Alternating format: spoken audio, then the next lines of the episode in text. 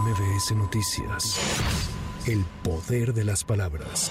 Luego de que Marcelo Ebrard propusiera a Andrés Manuel López Beltrán para encabezar una eventual secretaría de la 4T, el presidente Andrés Manuel López Obrador aseguró que ni sus hijos ni su esposa se meterán en el proceso interno de Morena para elegir a su coordinador o coordinadora en defensa de la transformación.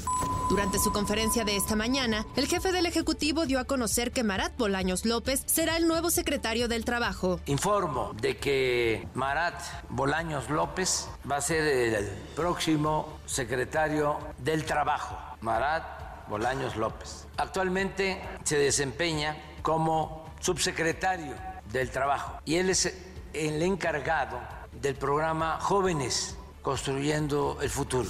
Al firmar un convenio con los gobernadores de Nayarit, Tlaxcala, Colima, Sonora, Sinaloa y Baja California Sur para adherirse al plan IMSS Bienestar, el primer mandatario reiteró que al concluir su administración dejará un sistema de salud no como el de Dinamarca ni como el de Canadá, sino mejor. Iba a ser un sistema, nosotros sostuvimos, como el de Dinamarca, como el de Canadá, y nuestros adversarios de inmediato, ¿no? Replicaron de que eso no era posible. Y tienen razón. No va a ser como el de Dinamarca, ni como el de Canadá. Va a ser mejor el sistema de salud pública para todos y en especial para los que no tienen seguridad social.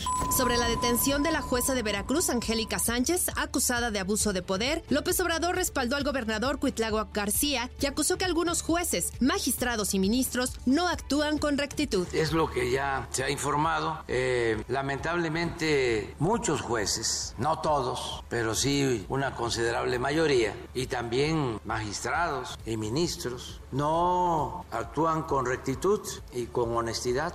Por ejemplo, esta juez ordena que se libere a un presunto homicida considerado como parte de un grupo de la delincuencia organizada y da un plazo a los encargados del penal de una hora. Así este, se da en otros asuntos.